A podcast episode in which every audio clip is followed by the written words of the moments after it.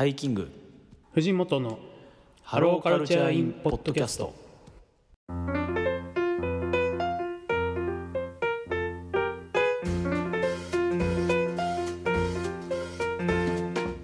皆さんこんにちはタイキングです。皆さんこんにちは藤本です。タイキング藤本のハローカルチャーインポッドキャスト。この番組は愛知県在住のカルチャーライター藤本福島県在住の音楽フリークタイキングが送るポップカルチャー系ポッドキャスト音楽映画アニメ漫画などその時語りたいポップカルチャーについてゆるく楽しく取り留めなく語るラジオ番組です。よろしくお願いします。よろしくお願いします。ということで今週のテーマはこちらです。はい。サザンオールスターズ茅ヶ崎ライブ2023特集。特集？よいしょ。よいしょ。まあよいしょなんでしょうもうここ1か月ぐらい藤本さんなんか何かにつけて絶対この茅ヶ崎ライブの話をですね、うんもう本当ねあのリスナーの皆さんとタイキングさんがうんざりしてるだろう。まあもうしょうがないですよ。すみません本当に、はいありがとうございます。はい。まあねもう漏れ出ていたこのワクワク、うん。まあ、ついに、えーライブ当日を迎えはい。えーライブが終わって2日経った。はい本日10月3日でございますけれども ヘロヘロです。まあ昨日はあのあれですねこう神奈川とか鎌倉地域観光してました。はい。まあ、そんなヘロヘロ。うん。ヘロヘロな状態でやっておりますが。はい。まあなんといってもねこの現地で見た藤本さんと、うん。そして私なんといってもライブビューイングでうん見ていただいたということで。はい。はいいうことでございましてまあこのね2つの視点から、うん。えー言いつつまあもう細かいライブの感想とかいろいろ喋っていきたいなと。うん。思ってますんでもう聞きたいこといっぱい。はい。では、やっていきたいと思いますんでよろしくお願はいいします、よろしくお願いします。そうですね。じゃあまあちょっと会場の雰囲気とかまあこういう感じで行ったよとか、まあ、ちょっとその辺の話をちょっと藤本さんから聞きたいなと思うんですが、そうですね。まあえっ、と僕お昼前ぐらいに茅ヶ崎駅に、えー着きまして、うん。でまあもう降りた瞬間からですねもう茅ヶ崎の街全体がまあもう普段以上にもう、まあ、普段から結構茅ヶ崎ってねサザンだ的なあの、要素をもう街として出していただいてるような、まあ、サザン通りとかあったりねうん。するんですけどもうそれ普段以上にサザンだ祭りだみたいな様相をしておりましてでまああのー駅前から、えー会場までの緑地から駅前からそのライブ会場までの間にある緑地とかはいはいはい。その、えー会場の先にある、えービーチと至る場所であのイベントをやられててあーなるほど。なんかあのようこそ茅ヶ崎へ的な。うんうんうんうんであとは道すがらにはあの地元住民の方が簡易的な露店を出店していたりと、まあ、もう実に様々。でももう何気なく入ったセブンイレブンも BGM サザンなんですよね。おお徹底してますね。もう聞こえてくる音楽全部サザン。おおサザン祭りですよ完全にこれはもう。でまあもうえっ、と開演だからそのお昼過ぎに茅ヶ崎に着いたんで、もう開演5時,、ま、5時間前ぐらいにはもう茅ヶ崎にいたんですけどもうその時点で、あの会場までの道すがらにはもう大量のスタッフが配置されておりました。あーもうその会場までの道に？いそうまあやっぱあの住宅街なんで基本的に。やそうですよね。そう。だからまあ本当にあのーね地元住民の方に迷惑かけちゃいけないっていうのがもう大前提なのでうんうんうんうん。もう驚くほどのスタッフの方が配置されてました。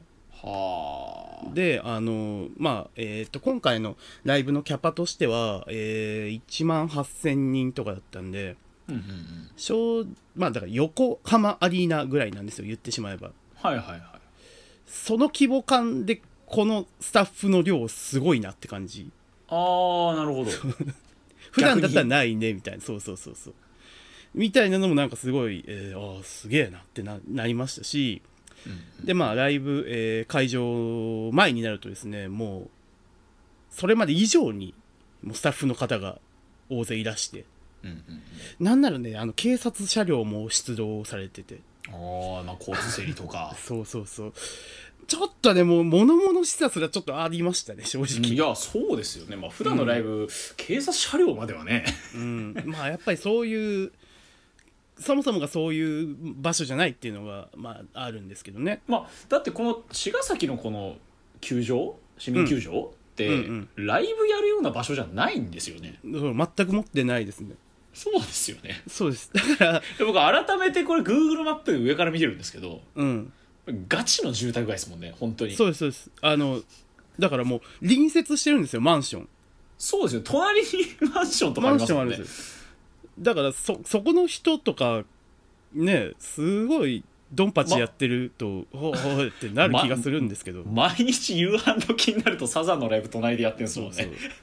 まあでもだ多分ねその住人の人も楽しんでらっしゃるとこもあったと思うんですよ。そうそうですよね。そう、ん。っていうのもそのもうえっ、と僕らが会場その会場に入っていく時にすごい手振ってくれたりして住人の方が。ね暖かいですね。そう本当に暖か暖かくて本当に歓迎いただいてるのが本当に感謝感謝って感じでしたね。うんうんうんでまあえっ、とまあサザンのライブは近年毎回あの入場とともに席位置が分かるパターンでしてアミューズがやるあれですね。そうですね、まあ、パフュームと Perfume か、がそうですね。そうそうそう。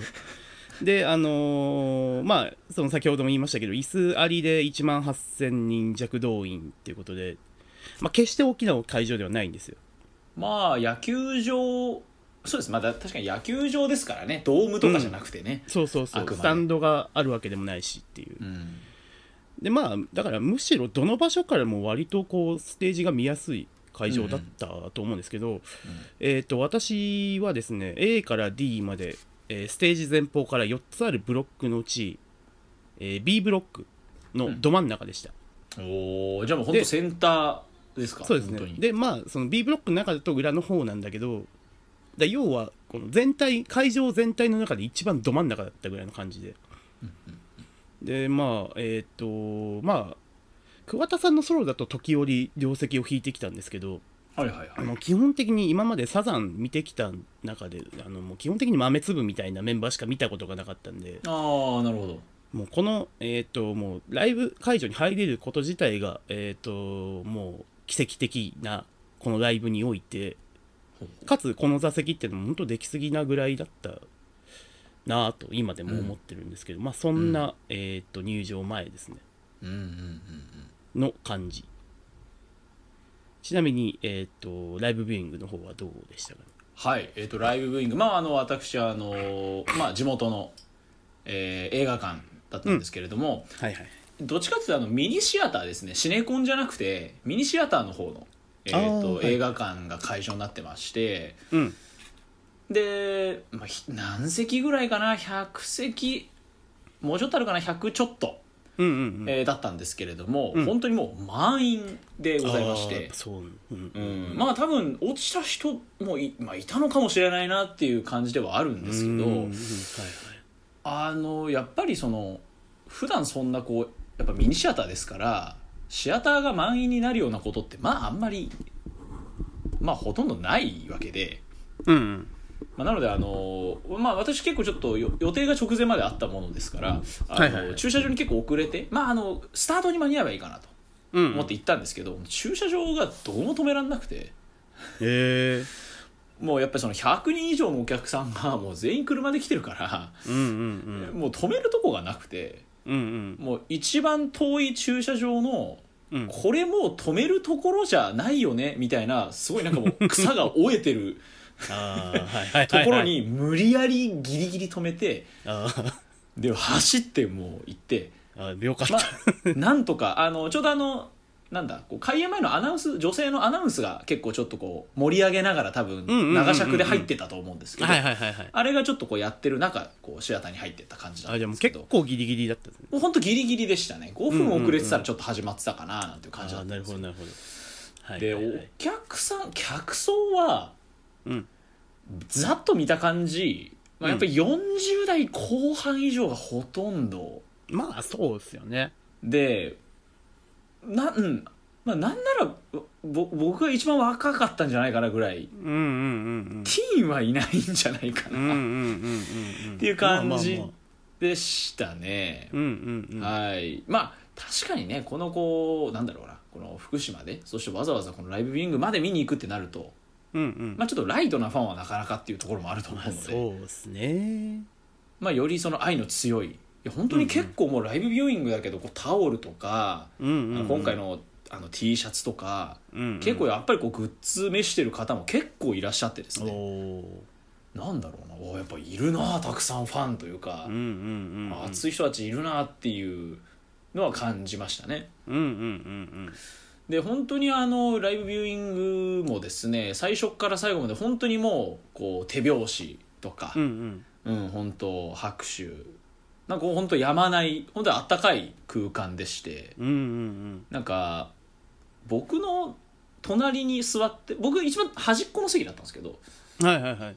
隣に座ってらっしゃった方がですね、まあ、パッと見もう60ぐらいかな？60前後ぐらいの方だったんですけどうんうんうん。非常にこうノリが良くてですねおおあいいですね。ライブビューイングで。常にこう手拍子はこう欠かさずですね。でこうなんだこう足もねこう足でこうトントントンみたいな感じでこう乗る感じ、うんうんうんうん、でこうやっぱミニシアターのこう座席ですからこう常にこう揺れるっていうこうんうんう、もう席が揺れちゃうっていうね。まあでもこれはもうライブビューイングだったら許せるんでねこれは、うんうん。はい。でもこう結構熱いファンが隣にいらっしゃったりしてですね。なんだろうな。あんまり僕ライブビューイングって映画館に見に行ったことはほあんまなくて。うんうん何回ぐらいかな。3, 3回ぐらいしか見に行ったことないんですけど。うんうん。うん結構こう静かに見守るようなライブが多かったんですよ今まで。いや僕も割とそうですね。何見たかな。中学生の時にアジカンのランドマークツアーのライブビューイング見に行ったのと。あとはあのコロナ禍でやった東京事変のニュースフラッシュああはいはいはいはいはい。あれはあの生配信ではなく収録したやつをこう何日かにわたってこう劇場でかけてたやつなんですけどうんうんあれはもうなんかみんな旗振ったりとかはするけどこう別にこう手拍子とかまではいかない感じなんですけどうんうん。本当にもうなんだろうな。あライブビューイングこれだよねっていう、うんうん。うんちゃんと盛り上がってたしああそうよかった結構後ろにいたこうおばさま方とかは結構こう、熱い曲になると「おー!」みたいなあー。結構ちょっとこう歓声がちょっと上がったりもしてですね。あいいですね。だからやっぱこううん。なんかすごい楽しかったですね。うんうん。うん。やっぱライブビューイングってそのお客さんの本当に具合によるのでうん。なんだろうもう言ってしまえば運というか。運ですね。僕もちょっと不安だったんですよ。うんうん。いや僕サザンのライブビューイングでそうなったことないですね。あら。2回3回ぐらい行ってますけど。はいはいはい一番すごかったのは Perfume のワールドツアーのライブビューイングの時はああの前の席の女の子2人組があのかダンス完コピしてましたね。あ すげえ。いやでもでパフュームの観客って絶対いますからね。ダンス完璧に踊れる人。でもねその時ねゲームっていうちょっとあのレアな曲をうん。やられたんですね Perfume が、うんうんうんうんでその2人も「おおすげえやるんだ!」ってなって踊れてなかったっていう。その意外すぎて踊れてない。いいなって。そうそうそうそう。いいですね。そうそんなこともまあでも本当あのですねいいいいライブビューイングになったんですね。それだったらよかった。うん。でなんといってもこれ良かったのがですね、うん、うん、あの曲名と歌詞がちゃんと編集で表示されててはいはいはいはいはい。あの曲がこうイントロ始まった時にこうロゴと一緒、こうあのライブのロゴと一緒にこう曲名がファッとこう出てきて、はいはいはい。うん。でこう常に歌詞がちゃんとリアルタイムで出てきてですね。うんうんうん。単純にやっぱそのただライブ見るだけじゃなくてやっぱこの画面だからこそ、そういうの出してくれるんでなんだろうな。やっぱ優しい作りだしうんうんうん。あのなんか改めてやっぱりその歌詞見ながら聞くっていうこともできたので、うんうんうんうん。あやっぱいい歌詞だなとかあこの曲ってこんなこと歌ってたんだとか、うんうんうん。言葉遊び面白いなとか、うんうんうん。やっぱ普段あんまりちょっとこうじっくりやれてなかった楽しみ方も同時にできたのが良かったなと。うんうんうんうん思ってますね。あのまあライブでも出るんですよ歌詞が。あ出てましたね出てましたね。そうそうそう。それはねまあ分かりやすくはあるんですよねやっぱり、うんうんうんうん。そう本当にだからあのライライトなファンの方でも親しみやすいとこは確かにあるなと思いますね、はいそうでしたね、はいはい。とまあこうそんな感じですかね雰囲気としては。うん。そうっす。じゃあセットリストをうん。ちょっと振り返ってみたいと思うんですけど。はいセットリスト。最初にもうダッと言ってみますね。うんそうですね。はいえーっと1曲目が「えー、C 調言葉にご用心」うんで、え2曲目「女呼んで武器」で、えー MC を挟んで「えー You」My for Play Music」えー涙のキッス」えー夏を諦めて」「ムーンライトラバー」「栄光の男」で、えー王様クイーン夏の女王様」えーで原さんの「そんな広しに騙されて」で、えー、愛しのエディですね、でここでメンバー紹介を挟んで、えー新曲の「歌い日本の空」えー君だけに夢をもう一度」えー東京ビクトリー」えーしおりのテーマ」えー太陽は罪のやつ」えー真夏の果実」「ラブアフェア秘密のデート」えーミス・ブランニューデイ」えー、ボンギリ恋歌。これ、えー、と新曲ですね、で、えーみんなの歌でマンピーの G スポットで一回本編が終わり、アンコール、え1曲目がロックンロールスーパーマン、えーややあの時を忘れない。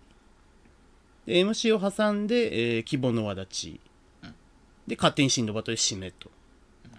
いうような、えーセットリストでございましたけれども。はい全26曲。そうですね。うん。うん大体2時間40分くらいでしたかねライブ自体は。そうですね。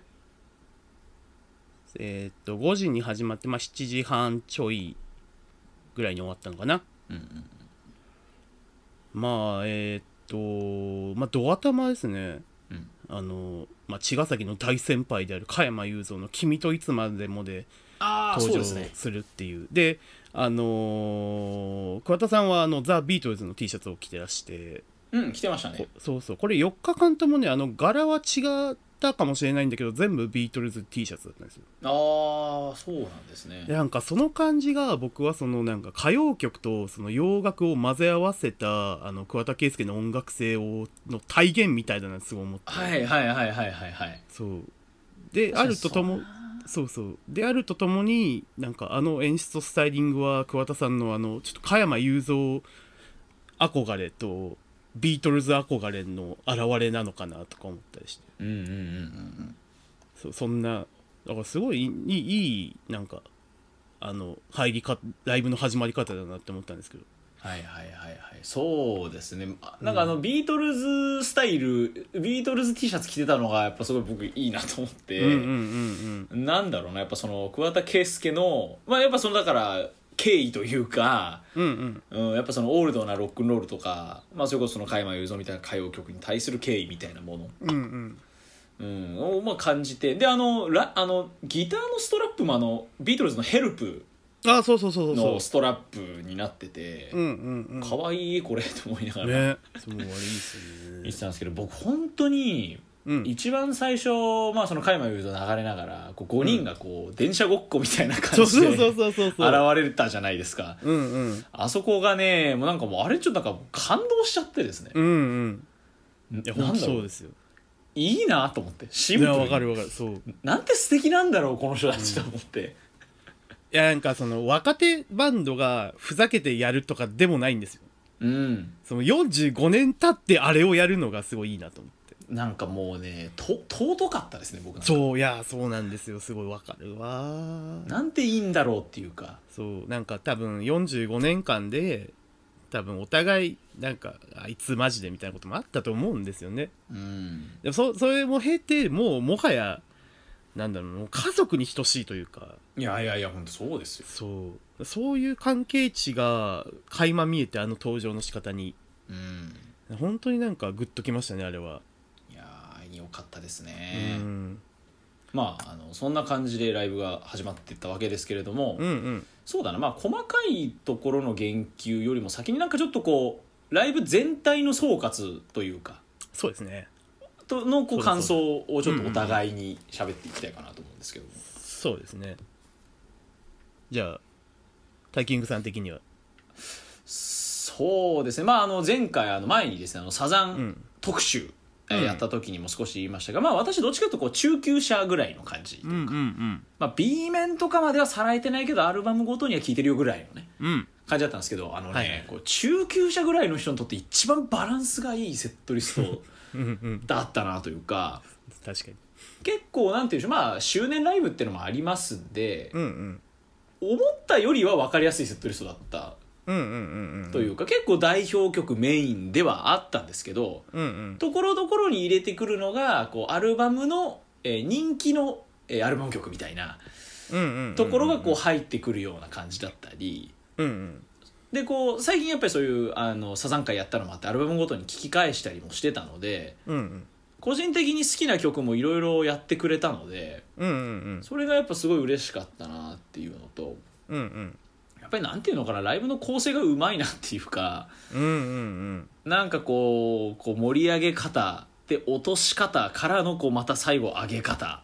うんうんうん。まあやっぱこんだけ何百曲もねあの楽曲持ってれば こういうやっぱ面白いセットリストも作れるなっていうんうんううん。のも感じたりしてうん。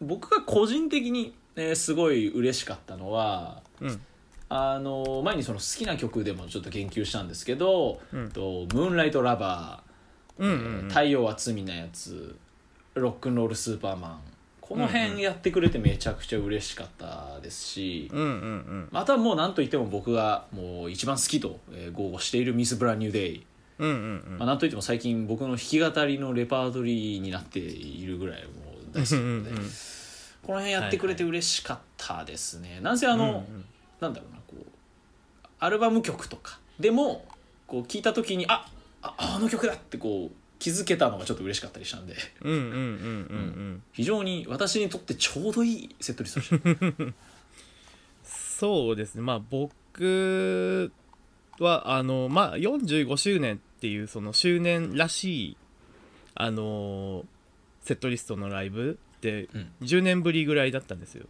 うんうんその35周年の時の灼熱のマンピー以来あのそういうこういうベタなサザンオールスターズ。うんうんうんうん。みんなが思うサザンオールスターズみたいなものって実はそんなに見てなくて。うん。だからあのー本当に久々にこのその分かりやすい僕らが最初にサザンに触れた時のなんか初期衝動みたいなものうん。がなんかすごいこう久々になんかよ呼び戻された感じはありましたしまあなんかなんだろうな欲を言えばもうちょっとこうなんか茅ヶ崎的な切り口の選曲なのかなって思ってたからああはいはいはいはい。なんかそこはまあちょっとなんかあ意外とそういう落としどころなのねっていうところあったんですけどまあ、確かになんかコンセプチュアルではないかな、うんうんうんうん、うん。あくまでっていう感じではあります。そうそうでもなんかそのみんなが思うサザンオールスターズをあそこまで背負ってるなんかそのサザンオールスターズの国民的ロックバンドとしての覚悟みたいなものがなんか垣間見えてそれがなんか非常に良かったなと思いますね。やっぱりなんか本当はこなんかなんかで誰かが言ってたんですけど国民的ロックバンドなんて言葉は本来おかしいんだみたいな。ほうほうほうほうそうなんか日本独自のそう文化でしょみたいなことをはいはい多分ねちょっと有名なライターの方だと思うんですけど音楽系の。そういうことをおっしゃってて、まあ、確かになんかほんうんなんだろうな。UK で言えばオアシスとか。うん。オアシスもなんかそれが嫌でそういう路線やめたり結局活動を止めちゃったりした部分もあったわけで、はいはいはいはいなるほどそれを思うとまず45年間それで居続けてるサザンオールスターズのなんかうん。狂気にも近いもの。そそんなものも感じたりもしましたね。うん。うん。うん。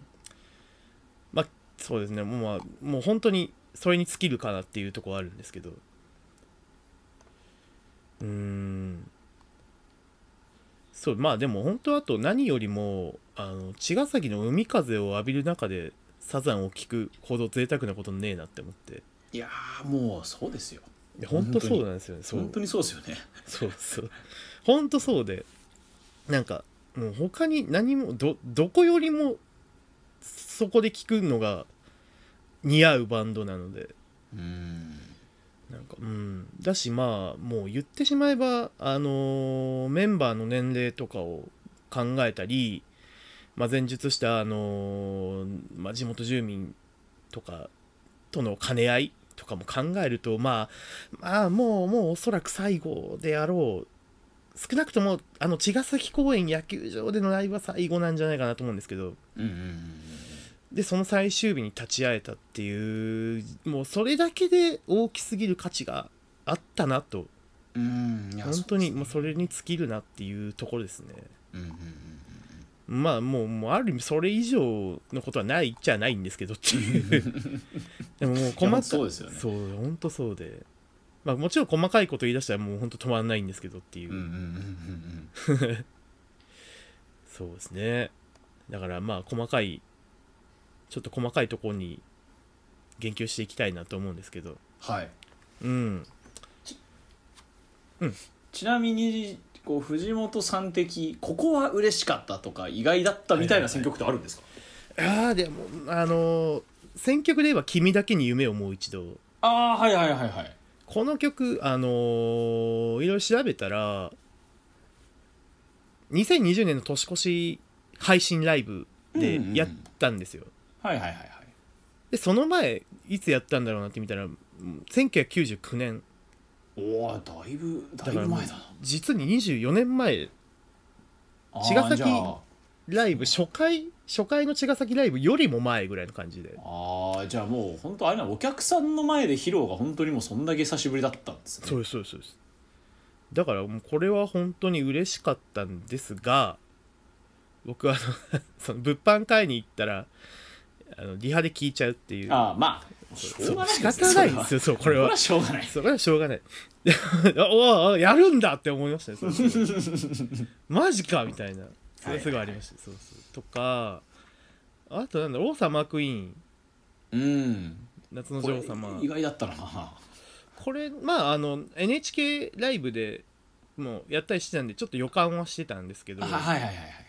とはいえあのこの曲ってあのえっ、と2008年の「I am your singer」のカップリング曲で、うん。あのまあ、2008年って言うと僕が中2なんですよ。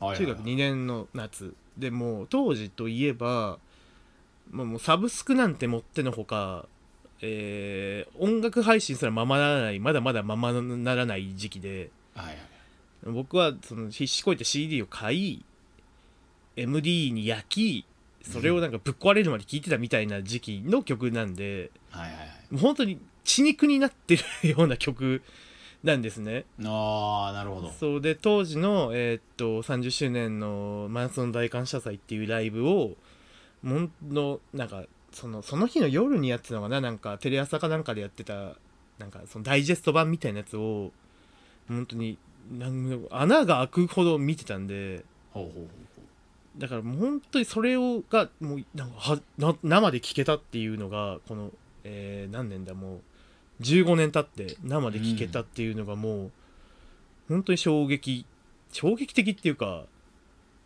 あもうよかったみたいな。ううんうんうんうん。なんか15年ねもう何年もファンやってて本当になんか良かったなってそれは思いましたね。なんかあの時うん。中2の時に本当はあのその、えー、と活動休止前の最後のライブに行きたかったけど当然中学生だから行けなかった、うん。えー、と中学2年生の時の藤本君がちょっとだけ、えー、と救われたんじゃないかなとうんうんうんうん思いますね,、そう。タイキングさん的にはどうですか？あそうでも言ってたもんね。まあ嬉しかったのはそうですね「まあうんうん。ムーンライトラバー」とかうんうんうん「太陽厚み」のやつとかあったんですけど。そうですねあの僕すごい特に印象に残った曲がうん。あってですね。はいはい。うーんとですねあー「盆ギリ恋歌が」ああはいはいはい、まあこれ結構もうラストの方うんうんうん。でしたけどもうなんか原曲の何倍もかっこよくて。うんうんうんうん。やっぱそのねあのあのなんだ月間の楽曲の振り返りの時にもちょっと喋りましたけど、はいはい。まあ、原曲が打ち込み音源なんでうんうんうんちょっと薄いなと思ってたんですけど、はいはいはい。もう生演奏になったらもうめちゃくちゃパワー増しててうんうんおめちゃくちゃかっこいいしめっちゃライブで化けるじゃんこの曲と思って。うん、うんいやそうなんですよね。激乗れましたねこの曲、うんうんうん。やっぱりねなんかサザンの、まあ、この曲に限らずサザンオールスターズのなんか推進力の一個だなと思うのはあの松田さんのドラム。いやほんとそう。ほんとそうなんですよ。本当そうなんですよいやこの曲本当に松田さんのドラムになることで何倍も魅力増すんですよねそうなんですよね。めちゃくちゃ良かったな。ぱりそれはすごい思いましたね。うん。なんかもう新曲だけどもう昔からずっとやってきてますぐらいの熱量を帯びてたしうんすごかったな。しかもまだ伸びしろあるなっていうのもありますありますね。ありますね、そう。だからこうもっとこれから何かこうライブ？まあまあもうもう気の早い話ですけど、まあ、次のライブとかでうん。この曲がまた披露されるのが非常に楽しみにはなりましたね確かに。うんうんうーんうん。うん。かな。はいはいはいはい。ねえあとなんだろうな。やっぱりねあの「マイ・フォー・プレイ・ミュージック」とかはいはいはい「栄光の男」とかうん最近もうなんか定番中の定番曲になってるうん。曲たち、そうですよね。そうあ東京 VICTORY とか。うん。もそうなんですけどまあもうもうほんほんと毎回やってねぐらいの曲があるんですけど。はいはいはいはいはい。そう。なんかだから僕ほんほん正直なこと言うと本当は僕はそのちょっと、まあ、レさっきの「君だけに夢をもう一度」じゃないけどうん。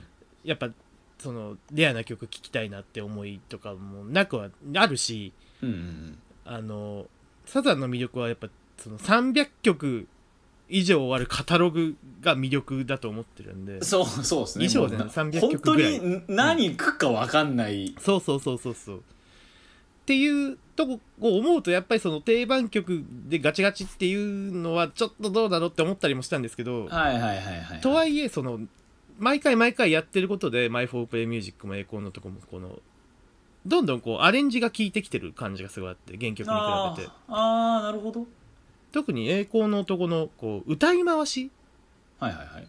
とかはやっぱもう原曲と今回はかなり変えてきてる印象があってそれはやっぱりなんか繰り返してえっ、と歌ってるからこそこういうあのーうそのアレンジの妙とかが出てくるなっていう印象はやっぱありましたねうんうんうんうんあとなんだろう。まあそそれ近いところで言うとラブアフェア。ラブアフェあーはいはいラブアフェはい。のアウトロのアレンジ。うん。あのー桑田さんがえっ、とザ・ロネッツの「Be My Baby」を歌うんですよ。はあそんなことやってたんだ。そう。気づいてなかのったな。頭の部分を歌っててこれがね非常にこうよりこの曲を何かこうドラマチックなものにしてるドラマチックかつ切なさを加速させるというか。ほうほうほうほう。こうなんかこういう定番曲をきちんとアップデートを繰り返してるところがなんかサザンオールスターズの現役性だなってすごい思いましたね今回。はあはあはあはあ。うん。それはやっぱあとだからまあ同じとまあ本当に似たようなところで言うとみんなの歌のうん。ドア玉？ああい。歌い出しの、えーっとちょっとしたこう歌が入るんですけど毎回、うんうん。それ始めたの多分そう15年前のそれこそもうあの真夏の大感謝祭の時からやってるアレンジというか。うん多分その前回のライブぐらいまではそのあの日から何度目の夏が来ただろう出会ったり別れたり繰り返しみたいな歌詞うんの歌を挟んででこの曲に入るっていうのが定番だったんですけどこれも歌い回し変えながら歌詞ももっとおちゃらけたものにしてて今回。はいはい。ああなんかまあそう確かにそうでしたね。そうなんか水で洗い流そうみたいな。で水放射するみたいな。うんうんでなんかそれがあの非常にあやっぱもう進化してるんだなっていうとこで、うん。よかったですね、うん。やっぱ進化を感じれた。サザンの現役性というか。うんうんうんうんそうね。そそう1曲目ボーンと始まって C 調言葉だったのはこれどうだった？意外だったいや嬉しかったっすよ。意外でした。かまあ比較的あんまりやってないや方の曲。ってないてか初めて聞きました僕生で。おお女呼んでブギもそうかな。ーまあそうですよね。僕知らない曲でしたね普通に。ああまああのファーストの曲 ファーストの曲ですしねまああの曲も全然本当は今ねあのー今出したら完全にキャンセルされる曲ではああるんですそうそうですね。歌詞読みながらいやー時代だなと思いながらそう。まあでもね今歌っちゃうのどうなのって言われても仕方ない下手すりゃ仕方ないかもなって思うとこでもあるんですけど桑田さんもそれは自覚的でまあおそうでしょうね。うん。先週かな？えっ、と茅ヶ崎ライブ2日目の夜に NHK で放送されたあの NHK ミュージックスペシャルうん。であのこのなんか桑田さんのインタビューがあの放送されてまして。はいはいはい。でこの曲についても触れてて、まあ、今やったら本当ダメだよねって言ってましたもん。あ完全に。あなるほど。うん。だだからそれを考えてまあわざもうわざと入れてるに近いでしょうねこれは。そうですね。まあそのファンサービス的な部分もあるでしょうし。うん。でちゃんとこうなんだろうなあれ歌詞にもちょっと多少アレンジを加えてほうほうほう。今日はありがとねみたいなことを言ってたと思うんですけどちょっと。うんまあ本当にそういうなんかそこのバランス感もちゃんと実は実はちゃんとしてるんだよっていうのは。はいはいはい。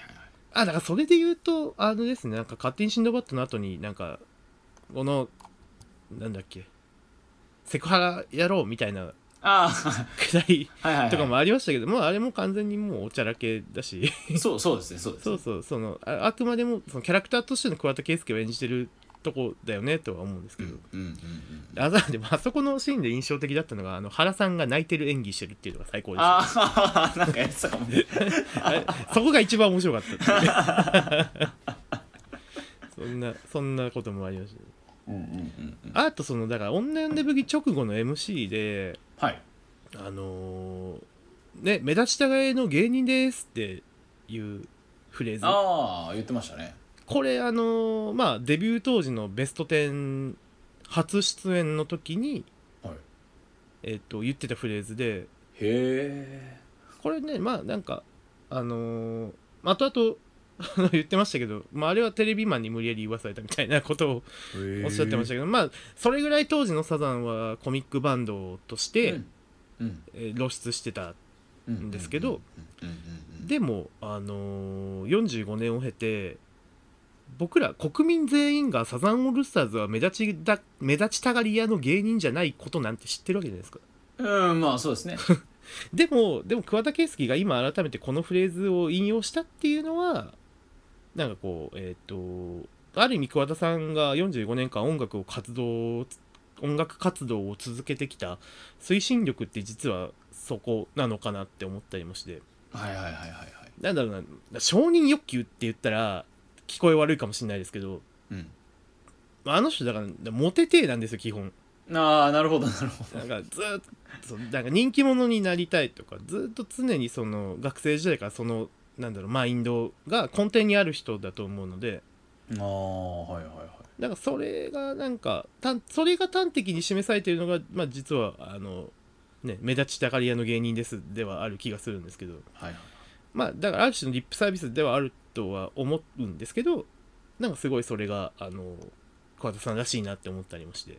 うん。非常に良かったですね、うんうんうんうん。あとはなんだろうなああ僕あとあれですね、うん。すごい印象的だったアクトとしてはですね、うん。まあ、その原由子ボーカル枠がはいはいはいはい。そんなヒロシに騙されてだったんですけど、うんうんうん。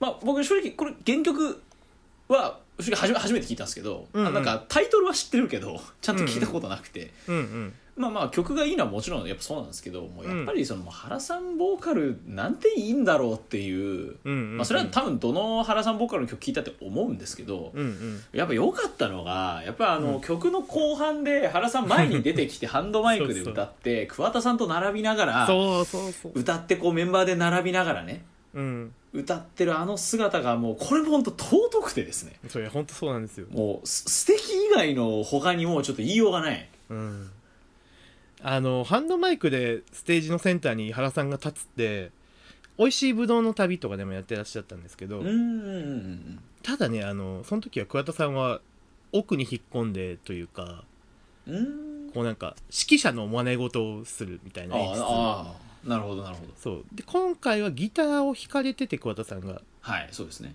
でも明確にライブ会場でもそのもうツーショットのカットがビジョンに出てたりもして。あもうあ革新犯的な。はいはいはいはい。いやでも本当にね僕もあのデュエある種のデュエットしてる姿っていうのは本当になんとも愛おしくて尊さすらは覚えましたよね。うんまあ、ちゃんとねこうちゃんとこう桑田さんもこうコーラスで参加しながらうん。うんうん2人で並んでこうツーショットが映ってっていう。そうそうそう。あれはもうめちゃくちゃうわなんなんていい光景なんだこれって思いながら。そうなんですよ。でも感謝本当に感謝を覚えました感謝。いや本当にねなんかロックバンドがそもそもあのメンバーを変えずに40まあ先ほどもちょっと言いましたけど、メンバー変えずに45年まあねデビュー前から活動はしてるはずなんでまあ467年ですか。うん。続けてるってだけでもうもはや狂気だよねっていう話をしたんいやーですすごい本当に。けどしかもこのバンドのやばいとこってやっぱそのうちの2人が夫婦っていうところだと、はいはいはいはいそうですね。うん本当にまあ本当にすごいなっていう。もうちょっとまあこれは褒め言葉ですけど本当におかしいぞっていう。う、んいやおかしいとそ思う。うでもおかしくてすごいっていう素晴らしい。本当にだからなんかねあのあのツーショットですよね本当それが。それが端的に示されてたのがあのツーショットであり。うんうん同時にそこにの横に桑田さんの横にいる毛ガニさんっていうのもまたはいはいはいはいはい。良かったなっていう。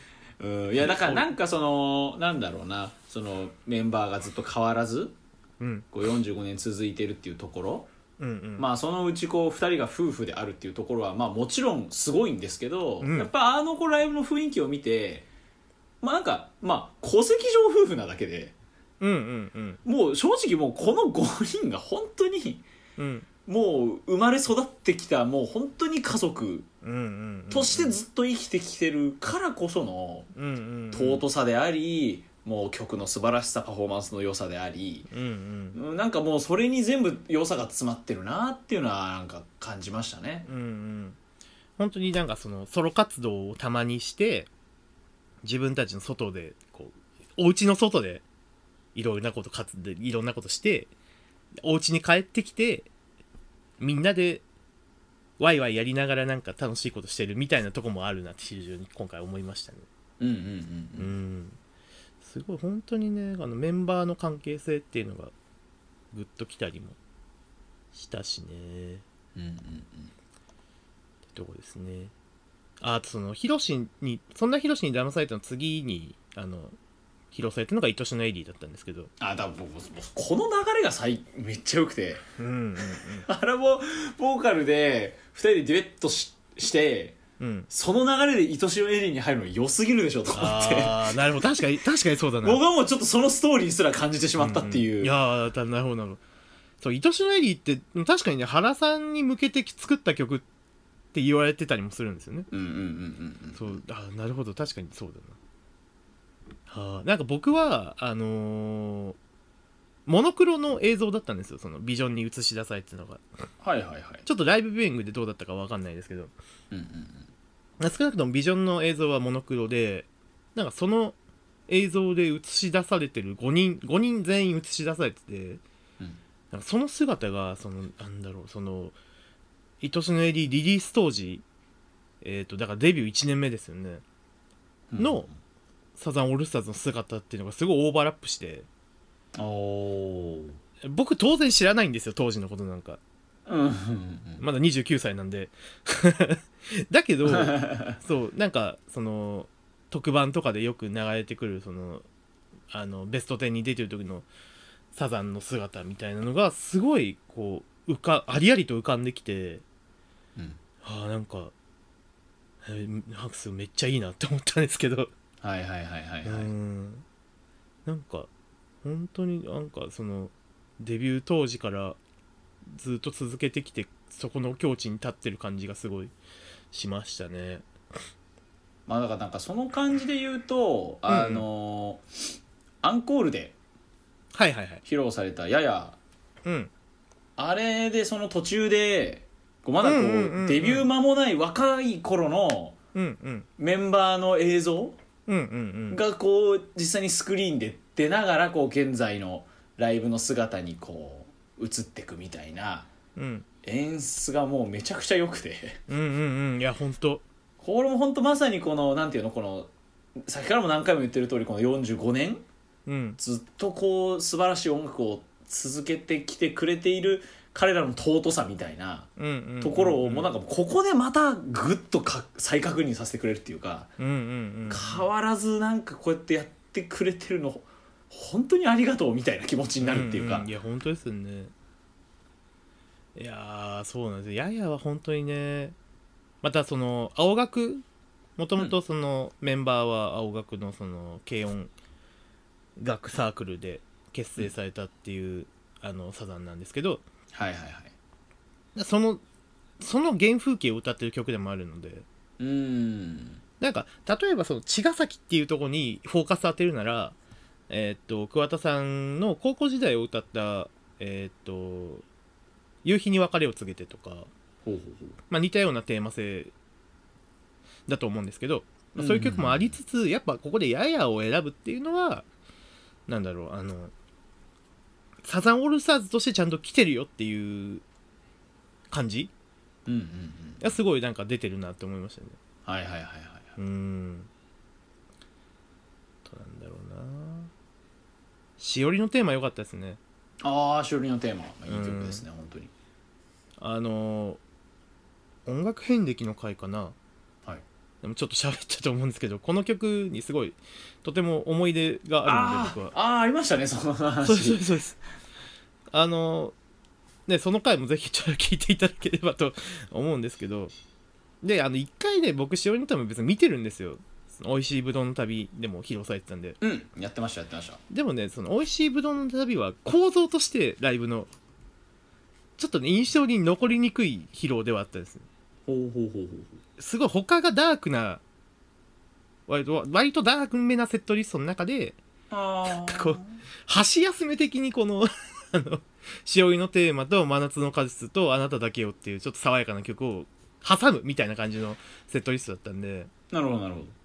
やっぱりその全体のテーマ性ライブの構造的にやっぱこの曲がちょっと残りにくかったんで。うんうん。でも今回はやっぱりその他の演奏曲ともすごい馴染んでたしうんうんうんしっかりなんか思い出に残ったなって実感がありますね。うんうんでまあその今言った通り僕にとってすごい思い出深い曲だしあの本当にね他にも今回披露された曲のもう本当大多数に思い出がこびりついてるのは間違いないのでうーん。なんさっき言った「王様クイーン」とかねその MD ぶっ壊れるまで聞いてたなとか。はいはいはいはい。そう。本当にその全部ほとんど全部の曲にその思い出があるのでで多分僕参加されたファンの大多数の方も方たちは私僕と同じようにその楽曲にそれぞれの楽曲にそれぞれの思い出があって、うん。で逆に思い出にサザンがある。状態だと思うんですね。うん。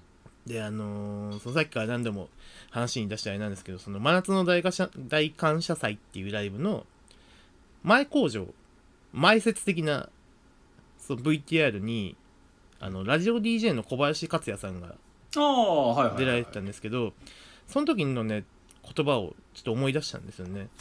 それを。それどういう言葉かっていうとその、えー、とサザンで恋したり、えーサザンに恋に破れたり、えーサザンでメイクラブして子供が生まれてその子供だってもう子供を産んだりする長さですってその言ってたんですよ。その30年。その時ちょうどあー30周年だったんで。うんであれからそうその30周年の時のこの言葉から15年経ってもはやその子供が産んだ子供が子供を産んでたっておかしくない勢い。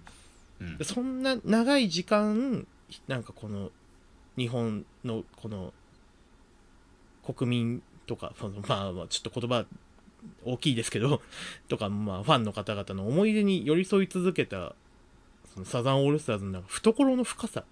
うん本当になんかこうただただしびれるばかりうんでしたね。なんか本当にまあなんかこうもうサザンに対する総括みたいになっちゃいますけど、うんなんか改めてこうやってそもそもなんかそのラサザンのライブっていうのは腰を据えてゆっくり全部見るみたいなことがあんまなくうん。実は初めてで、うんうん。ワーワーでやってたやつとかはもちろん見ましたけど、うんうんうん。まあ、当時別にそんなにこうサザンに対して思い入れがあったわけでもないの。でここさらっとこう見た感じだったんですね、うんうんである程度こうじっくり見るのは本当初めてだったんですけどやっぱり改めてそうやってこうしっかり見て感じたのがうん。なんていうのかなもうそのサザンオールスターズまあひいてはこの桑田佳祐の生み出す音楽っうん。ていうのがもうあまりにもこのもう日本人にうん染みついてるわけじゃないですか。うん。彼の生み出すメロディーを聴けばあ桑田節だな、サザン節だなって一発でわかるし。うんうんなんかそのなんていうんですかもう偉大さというかうんうん。なんかどんな曲だってどんな曲調だってうんなんかもう彼らの曲だし、うんうんなんかその説得力と力と本当なんかこの日本人の、うん、にこう刻まれてる、うんうん。うん、で刻んでる彼らがすごいし、うんうんうんうん、やっぱそしてやっぱそれをこう45年っていうキャリア続けることでうんうん。もうサザンと共にあるっていう人生をうん。たくさん作り出してきてるわけじゃないですか。うんうんうんうん。なんかその偉大さっていうのをやっぱ改めて、うん、なんか感じましたねなんか。うんうん。いやでも本当にそうでなんだろうあのまあ今回のライブもまあ毎回あのサザンとか桑田さんのライブもっと言えばあの、まあ、ベースボールベア僕の好きなバンドベースボールベアのライブに参加しているあの後輩と、まあ、後輩っていうかねもうとっくにあの友人なんですよね。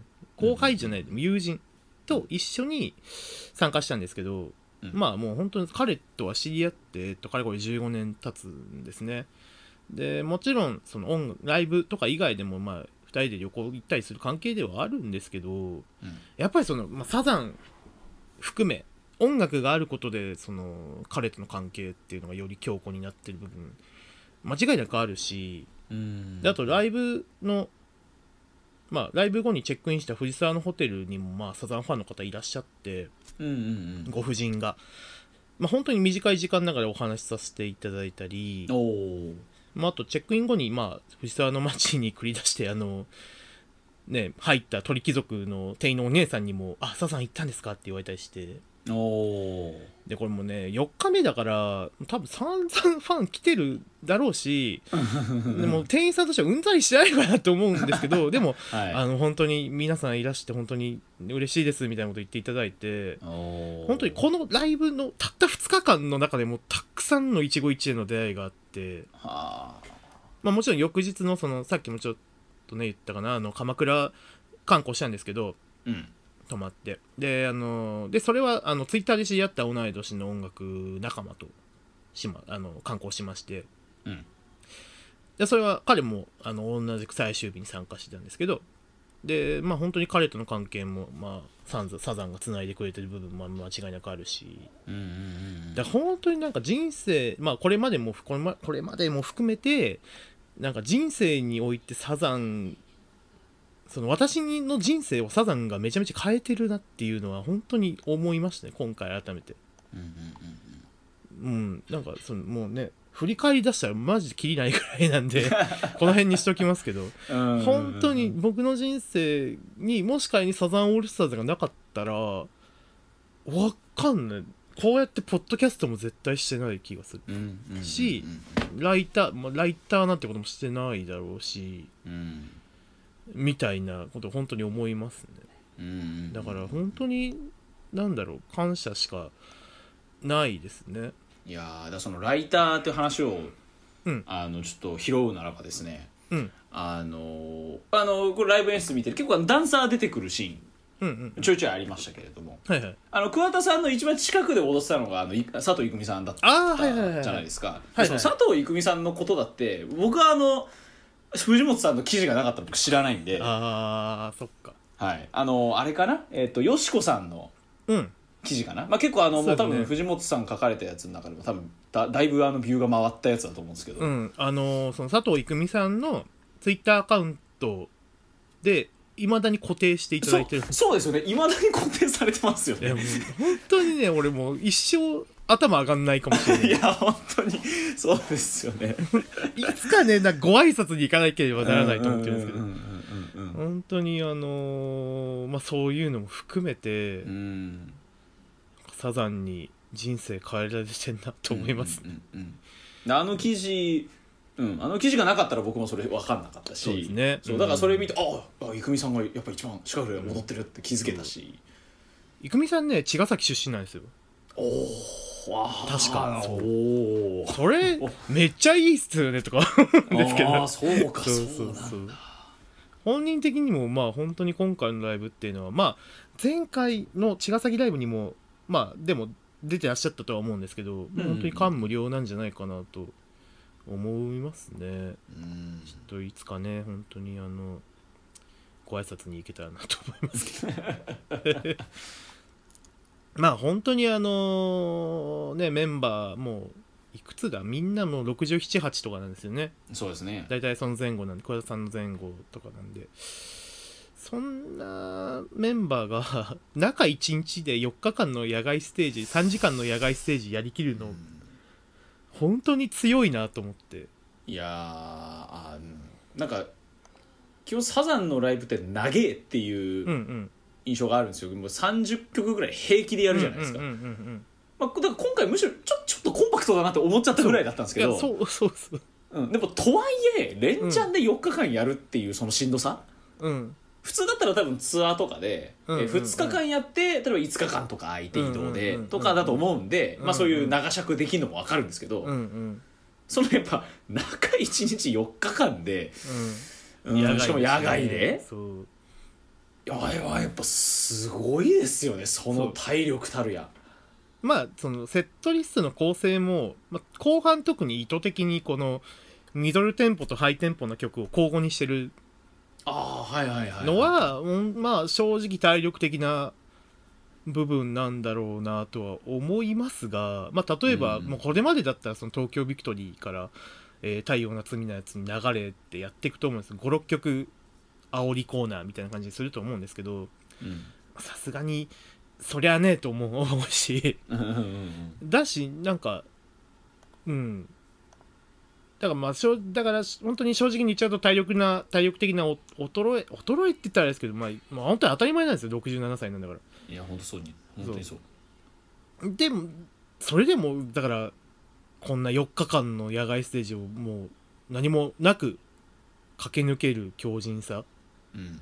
で本当にそのこんなステージをもうだからサザンがライブをこういう形でやるだけで感動してしまう勢いというか。うんうんうんその上でしっかりグッドミュージックを鳴らしてで新曲もしっかり、えー、と僕らに刺してくるような曲を作りでこうやっぱテーマ性もしっかり持ってやってるっていうサザンオールスターズこそが本当にロックンロールスーパーマンだしうんいや本当にそう。うんトップ・オブ・ザ・ポップスだしうん。本当にミュージックマンだなって思うし。うん。本当になんかうんなんか本当に全てのミュージシャンは彼らを見習った方がいいのではって思ってしまう、いや本当にそう。うん、そう。本当にそうそれしかなくて。なもうね全部いい曲なんですよそうですよねそう。いい曲なんですよ。だいい曲を作るっていうことがミュージシャンにとって一番こう本当はしなきゃいけないことだけど一番難しいことじゃないですかきっと。難しい難しいです本当に。そう。なんかそれをこうさらりとやってのけてしまう。うん。さらりとやってる風に見せてるだけで本当はねか僕らには知り得ない苦労と葛藤とがあるとは思うんですが。うん。でもそんな桑田佳祐ね。本当すごいなと思ううん。ばかりですね。うん。うんあのーえっ、とラッパーのサイプレス上野さんがはいはいはい。えっ、と27日の公演に多分参加されててうん。ツイッターでつぶやいてらしたんでちょっと引用させていただくんですけどこの流れで、はいはい。はいはいはい。えーこの長この人たちを見て俺なんて自分がアーティストと口が裂けても言えません。マジで、えーノリノリで合唱したいのに吐き気して怖くなって逃げ出しました。とにかくすごかった。ただすごすぎて怖かった。楽しくなかったとまで言ってるんです。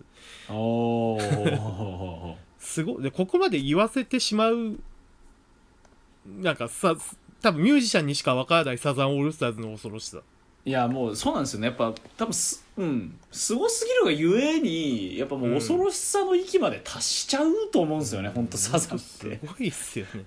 うん。うん。いや本当になんか本当になんかまあサザン界でもちょっと話しましたけどみんなサザン聴こうぜっていう。そう。だから本当にこれもう僕本当にもう昨日もうん。今日も、うん。ライブ終わってからのこの月火。うん2日間とももう会社の昼休みこう一緒に喋ってる同期にサザンの話しかしてないですおすごい。嬉しい、聞けっつって。有名な曲しか知らないでしょって、うん。まあそれもいいんだけどそうそうそう。改め今改めて聞く機会ってあんまないでしょサザンを。うん。いやそういやもう嬉しいな。本当に。嬉しいなまあ結構そういうサザン総論みたいなところにもつながってったところで。あそうっすね、まあ結構なんかこう話の流れ的にはいい感じうんうんかなと思うんですけど。うん。うんなんかあのちょっと付け足しでちょっと最後に。うん。あのちょいちょいそのライブビューイングでうん。空撮で結構こう会場周辺まあ映る時多かったんですけど。うん。あのまああの YouTube とか Twitter にもたくさん映像出てますけど。うん。あのサザンビーチのお客さんの量がやばいっすね。うん。ね。あれすごくないですか、うん。すごいっすよね。あれ一番最初そのライブ始まる時にうんバーッとこう海岸こう海からこうあカメラが引いてってでこうビーチが映って国道が映ってこう野球場が映るみたいな。そんな感じでこうカメラがこうスライドしてったんですけど最初「うわなんか海え何これ？ビビーチでライブやんの?」ぐらい。にすごいんですよね人の量が、すごいっすよね。まあ、音漏れ勢ですよね、うん。うんうんで実際あの YouTube とかで今そのサザンビーチで収録した音漏れの様子とか、結構いろんな方がフルとかで上げてらっしゃるんですけど、はいはいはいはい。なんかもうどう考えてもここがライブ会場だろっていう 盛り上がりとお客さんの量で、うん。何この熱量と思うん。ってあれはすごいですね。すごいっすよね。まああれだってあれライブ参加した方々はそこまではそれ認識できないですもんねその量って。できない。どうどうなんですか？う？ん。あのでも一個言うと音漏れ本当はダメだよと言われてるんですよ。まあいやそうそうですよね。そうですよね。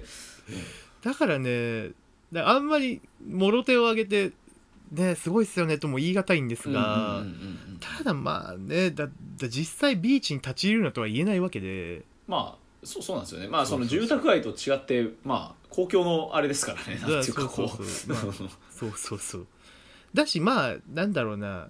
もっと言うとね住民の方々はもうすごいあのーベランダとかから全然聞いてたからもう音漏れも起きるし絶対あそこは。うんうんうんだからまあそなんか無理にこう絶対やるなとは当然思わないんですけどね、うんうんうんうんそう。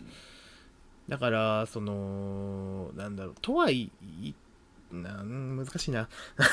あのなんだろうなあのライブ始まる前にそのさっきあのタイキングさんがちょっとおっしゃってたあのその元気なお姉さんによる前説。はいはいはいはい。でもあの言われてたんですけど絶対歌う絶対じゃないな。なんか歌うのは他のお客さんの迷惑なんでやめてくださいねみたいな。ああまあありましたありましたはい。とか、えーと会場内は撮影禁止ですとか、うん。まあ、そういうことは全然あったんですけどうん。まあねみんな撮ってるしね。まあうなんかよく聞いたら桑田佳祐以外の歌声も聞こえてくるし。えそれえ普通にライブ会場でですか、うんライブ会場で普通に撮ってんですか？撮ってましたね、ええもっと言うともう完全にこれだからまあなんだろうな。はい開演まで開演後とかだったらまあまあまあまあかもしれないですけどでも本当はダメなんですよそれでも。まあまあね。そう。だけどもう明らかにこれ開演中だよねっていう写真があったりするんですなんだろうななんかもう明らかにステージを盗撮してやろうとかじゃなくてではないんですよ。ほうほうほう。だからそのあの銀テープ飛んだ時とか、ああはいはい、はい、そうそういうとこを無邪気に撮ってる方がいらっしゃる。なるほどなるほど。そんななんだろうなんかなんだろうな。本当悪い人じゃないんだろうけどなんだろう注意がき注意とか聞いてないのかなみたいなとこはあったしあのでまあそのね前述しね前話した通りあのえーっと本当に住宅街なんでうん。あの本当に規制退場は本当に守ってくれっていうのは前々から言われてるんですけどそうそうですね。普段以上に。もう全然みんな帰ってました。なんかうん。確かにうん。僕も、あの花火上がってたじゃないですか最後ライブ終わった後うんうんうん。でこう会場こうちょっとこう映りながらこれ花火映ってたんですけどうんうん。みみんな帰ってるなと思って。そうそこれ別に規制退場前だよなこれと思って、うなんかマジそういうとこ疑うんだけどってちょっと思ったりはするけどねっていう。うんいや本当にえね韓国の事件とかあったじゃないですか事故とか、うん。ああいうのもあるから本当にさあん二度とできんできなくなるよっていうのは本当に思うんですけどなかなか、うん。分かっていただけないのか何なのか分かんないですけど、うん。うん、っていうのはやっぱなーって思ったりもしましたね。うん。まあ提言として。提言としてね。うん。本当に。そういうのもありますね。そういうのもあるっていう。のは一言添えておきます。あるっちゃあると。あるっちゃある。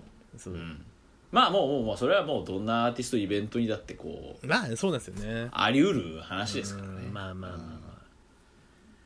とかね。とかね。まあそういうこともありつつですけれどありつつそう。まあもうライブ自体はもう本当素晴らしい。